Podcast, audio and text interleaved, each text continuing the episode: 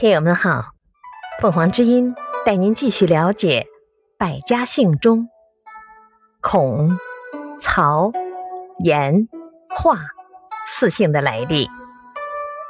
孔，开国君主，叫天乙，后将乙字和子字并拢，形成孔字，定为姓。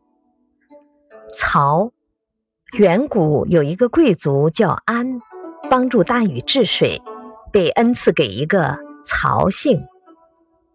严，严姓是由庄姓演变而来的。